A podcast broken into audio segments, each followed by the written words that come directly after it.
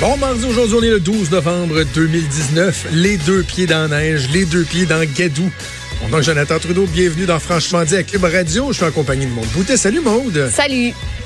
Comment t'as trouvé ta première grosse tempête de l'année? Ça me tentait pas. J'ai trouvé ça beau en sortant de chez nous. J'étais, oh, c'est Ah de la belle neige. Elle est tout flougoudlou. Elle est toute, euh, tu sais, je sais pas comment la décrire, mais elle est toute belle. Puis, euh, jusqu'à temps que je sorte l'auto du garage, parce que là, je suis rendue avec un garage. J'adore mon expérience de garage. Un mais gros c'est- après que ça s'est gâté. Moi, c'est mon premier hiver en tant que banlieusarde de Laval. Hein. Oh yes. Ça a été long, man. J'ai pas aimé ça ça. pris? Ça m'a pris une heure, une heure et quart à peu près. Et puis il était quelle heure? Euh, je suis partie de la maison, il devait être 5h35, 40, gros max. Je pensais pas que ça allait me prendre autant de temps. Non? Ah, moi, ça m'a pris une belle heure 45 de Lévis euh, à Québec. C'était vraiment merveilleux. Et je fais partie, oui, oui, je fais partie des gens euh, négligents qui n'ont pas de pneus d'hiver encore. Ça a dû être le fun. Ben, c'est quoi? OK, c'est pas un exemple à suivre. Évidemment, c'est beaucoup plus prudent d'avoir ces, ces pneus d'hiver. Par contre, moi, je suis sorti de chez nous, je suis allé reconduire les enfants à l'école, puis je me suis dit, de la distance à la maison, à l'école, ça va être mon test. Il y a eu beaucoup de neige. euh, Ouais. Mais tu sais, j'ai un VUS 4x4 avec des bons pneus. OK. Fac, et, et en le mettant en mode neige et en roulant de façon sécuritaire, pour de vrai, j'ai vu aucune différence avec par rapport à si j'avais été dans, avec des pneus d'hiver. Bon, mais tant mieux. T'as pas roulé en fou comme certains ont Ben décidé de quand ça. même faire en passant dans la voie de gauche qui est quand même enneigée. Euh, ça, c'est, ça, c'est pas trippant. Ben non. Ça, là, moins 10 sur le bulletin. Quand j'ai 10. pris l'autoroute là, euh, à partir de Lévis, Maude, j'ai, euh, je roulais à 80 km/h même s'il n'y avait pas personne. là. Dans la voie de droite, pas Pas été dans la voie de gauche. Donc, puis évidemment, un coup que tu arrives dans le trafic, c'est sûr que si ça avance pas du tout, ben t'as comme t'as comme un petit avantage là, parce que ça, glissera pas. Bref, je je pense que je suis moins dangereux que quelqu'un qui a une Honda Civic avec des pneus 13 pouces à la fesse. Mais je suis conscient que il y a un certain danger, mais en même temps, tu sais, je, voyais le, le ministre des Transports, euh, François Bonnardel, hier, qui sur les médias sociaux disait, on vous le rappelle, si vous n'êtes pas obligé de sortir, tu sais, restez à la maison. C'est facile à dire, mais nous autres, là, on sauve pas des vies, là, on fait pas des chirurgies cardiaques. Mais tu sais, moi, j'anime une émission de radio, je suis sur un, horaire à la télé, à la joute cet après-midi. Si je suis pas là, il y, a- comme un problème. C'est pas évident, là. Si ça avait été trop dangereux, je me serais arrangé, mais euh, en prenant les moyens, ça a été, ça a été correct. Ce que j'ai remarqué, Maude, ce matin, avant qu'on ait notre, notre premier invité pour parler justement de la météo, euh, je- moi, j'ai trouvé, en tout cas ici à Québec, sur le trajet que j'ai fait, que les gens étaient très responsables. Moi, j'ai pas vu de manœuvre là, complètement débile. Les gens qui gardaient plus de distance qu'à l'habitude. Euh, donc, ça, c'était c'était notable. Ici, dans la région de Québec, moi, ce que j'ai trouvé le plus difficile, c'était la glace qui s'accumulait sur euh, les essuie-glaces. Oui. Oui, oui, ça Hi. figeait là-dessus, puis c'est ça. c'est- Puis là, à un moment donné, c'est que ça essuyait plus rien. Là, je me suis sorti la main à peu près 20 fois. ça fait juste dash, là. beurrer partout. Ah non, non, je vais avoir mal à l'épaule. Je pense que je l'ai fait 20 fois sans, sans, sans blague. Euh, donc, deux autres affaires. Juste, tu sais, je suis pas du style à rentrer dans le, le vélo bashing, mais j'ai effectivement vu sur Grande Allée une personne en vélo. Là. Ouais. sur le bord du banc de neige, alors que devait être les tough. deux voies étaient déjà rétrécies à cause euh, justement du banc de neige sur le côté. C'est correct, là. Oui, le vélo en hiver, il y a de plus en plus de gens qui, qui, qui, qui font ça. Je leur lève même leur- mon chapeau, ils sont courageux.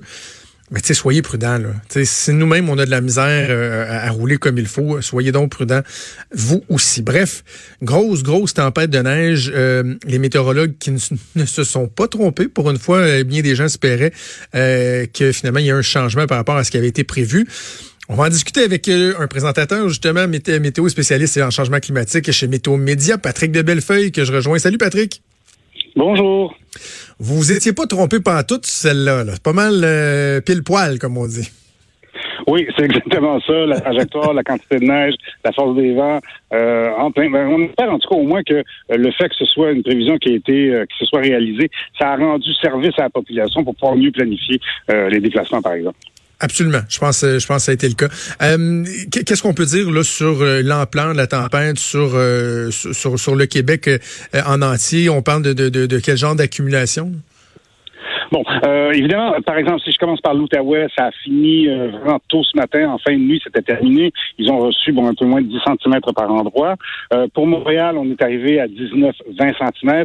on n'est pas loin de 25 en se déplaçant vers l'Estrie. En allant vers les Laurentides, on est plus autour du 10-15. Vers Québec, on a déjà un 10-15 de tombée, mais vous, c'est pas encore terminé. Pour Montréal, là, on voulait savoir, est-ce que c'est un record, ça, d'avoir eu cette neige-là comme ça? Le, le problème, et pour Montréal et pour Québec, je vous c'est que la neige a commencé le 11 et elle se termine le 12. Donc, quand on calcule une journée complète, non, ça ne peut pas donner un record. Peut-être qu'à Québec aujourd'hui, par exemple, vous, ce serait un record le 12 novembre, mais à Montréal, ça ne peut pas parce qu'on a eu 11 cm le 11 novembre et on a eu la différence le 12 novembre. Mais chose qu'on peut dire, par exemple, c'est que c'est la première fois à Montréal qu'il y a autant de neige au sol un 12 novembre. Avant ça, il fallait remonter en 1976. Et autre chose qui est record aussi pour Montréal, c'est la température à moins 7 degrés, température qu'on n'a jamais vue de début novembre du temps plus froid. Euh, Québec, ça a été la poudrerie qui a été un problème, visibilité qui était en bas de 800 mètres pendant un bon bout de temps. Euh, vous, votre record pour le 12 novembre, c'est en 85, 10,4 cm. Et vous, votre 12 novembre, même si ça a commencé le 11, vous devriez dépasser ça là aujourd'hui.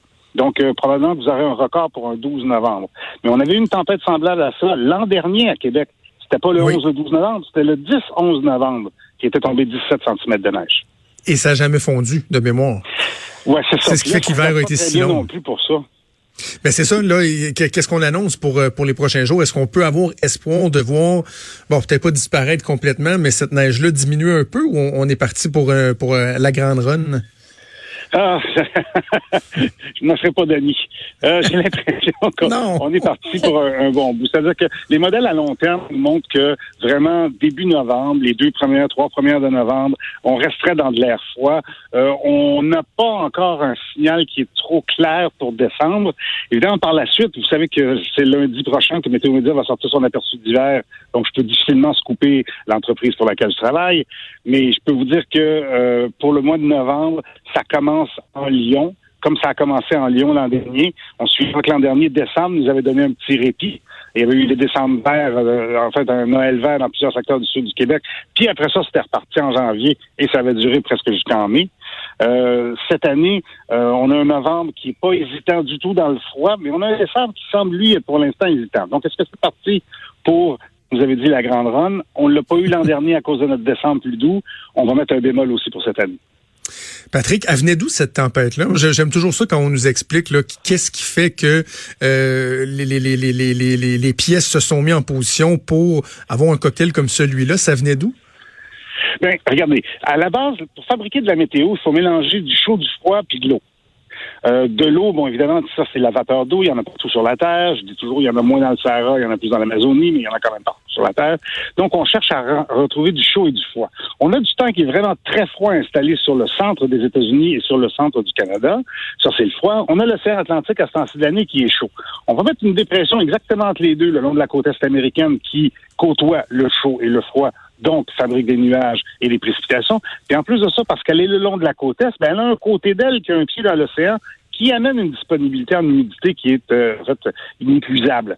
Donc, ce faisant, cette tempête-là, elle va avoir facilement de la, facilité à se renflouer et elle se déplace avec son chaud vers les maritimes, son froid vers le nord du Québec, ce qui fait qu'entre les deux, là où elle passe, c'est là que ça tombe le plus.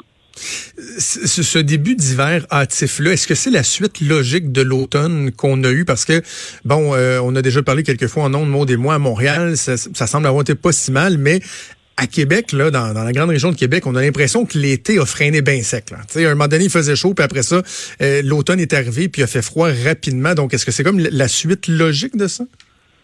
Je pense que d'une certaine façon, vous n'avez pas tort. La croyance à Montréal est la même aussi. Hein. On a juillet extraordinaire. Imaginez-vous, en un mois de juillet, quatre canicules. En août, ben ça se calme. Puis après ça, à partir de septembre, plus de chaleur, euh, vraiment un été des Indiens, etc. C'est sûr que le futur est toujours garant du présent. Donc, quand on est dans une situation, on a déjà un dôme, en fait, une situation où de l'air froid est vraiment venu s'engloutir sur une région, ça prend un certain temps et surtout une certaine mécanique à long terme pour faire disparaître ça. Donc, le fait qu'on a eu un automne qui a évidemment été plus frais, ça ouvrait la porte à ce genre de situation-là. Si je vous disais qu'en octobre, on avait eu trois, quatre étés des Indiens, c'est certain qu'en novembre, on serait peut-être pas en train de vivre ça. On serait encore en transition. Le fait qu'on a commencé un peu plus de bonheur, oui. Ça ne veut pas dire, par exemple, que euh, euh, qu'on va battre tous les records de froid possibles et imaginables au courant des prochains mois.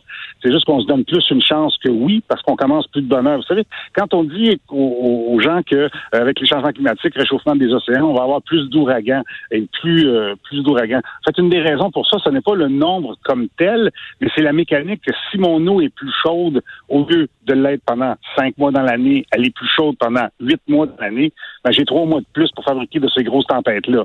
Donc, c'est un petit peu le même scénario. Donc, on, part, en partant plus de bonheur, on se donne plus de chances d'avoir un hiver plus euh, dur. Ben Patrick, on va suivre donc la semaine prochaine la publication des euh, de la prévision de Météo Média pour euh, l'hiver à venir, même si on commence à se douter de ce qui nous attend. Patrick de Bellefeuille, présentateur spécialiste en changement climatique chez Météo Média, ça a été bien intéressant. Merci. Merci, au revoir.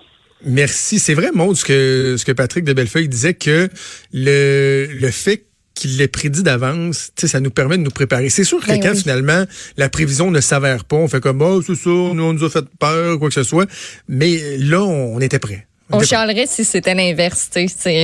On chiale dans, dans, tous les cas. Là, on chiale parce que ben, c'est la première neige, puis c'est vraiment pas facile, puis tout le monde n'a pas ses pneus. Mais oui, ça nous a permis d'être euh, mieux préparés. Moi, je me suis dit, bon, je vais partir un peu plus tôt ce matin. Ça n'a pas changé grand-chose. Grand chose, je suis arrivée en retard pareil, là, mais euh, ça a permis à, bien du monde de, de, planifier ses déplacements, puis de se ruer aussi pour aller changer euh, les pneus d'hiver, malgré qu'il y a pas mal d'endroits qui, qui mettaient des, de jolies pancartes pour dire que ben c'était c'était plein. Il y avait pas de place? Voilà, il y a deux semaines, je, je, me sens. Ben, en fait, j'ai, on a acheté une souffleuse il y a. C'est mon troisième hiver.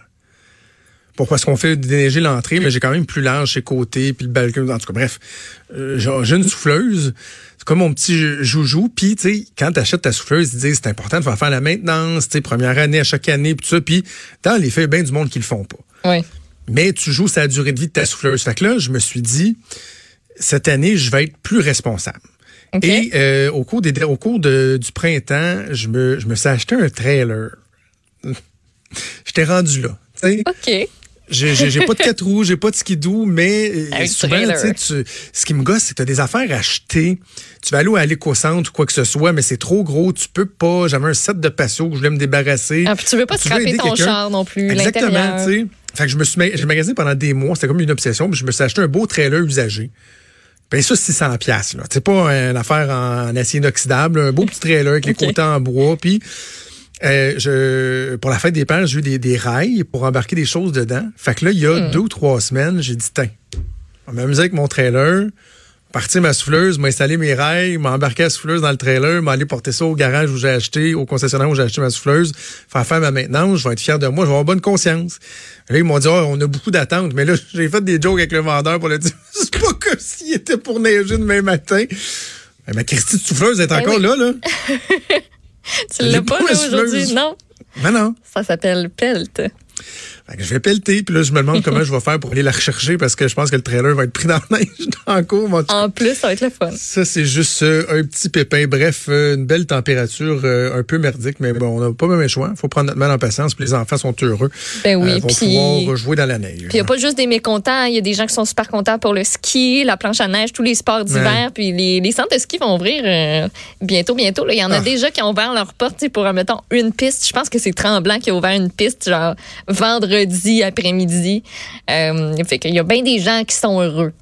Salut à vous. Hey, Sais-tu quoi? Un affaire qui me donne envie de pleurer. Là. Encore là, je vais m'apitoyer sur mon sort. Vas-y. Je vais à la petite chasse une fois ou deux ans à peu près. Mm J'ai même pas mon permis de chasse. J'accompagne mon beau-frère, on marche dans le bois. Il y a quelque chose de... Ça fait, du bien. Ça fait deux ans que j'ai pas pu y aller, puis on s'est prévu une journée de chasse parce qu'il y a des territoires où on, on, peut encore faire la petite chasse dans le coin de Port-Neuf. Euh, on est supposé d'y aller samedi. Mais là, je pense qu'on pourra pas y aller, là. Ben oui, nous autres, j'y vais avec mon chum. Puis, euh, ben, dans 20 cm, de, dans 30 cm de neige. Ben là, il n'y aura pas 30 cm. S'il ouvre pas, ben. Mets tes bottes. Dans le coin mets de tes raquettes. Ah, j'ai des raquettes. C'est vrai que j'ai des raquettes. Mets des raquettes, mets une soute. Puis. M'en mettre ma soute. une soute. Un bas de neige. Bref, la neige, on risque d'en parler pas mal toute la journée, mais on va passer à d'autres choses. On va faire une petite pause. Bougez pas, on vient dans deux petites secondes.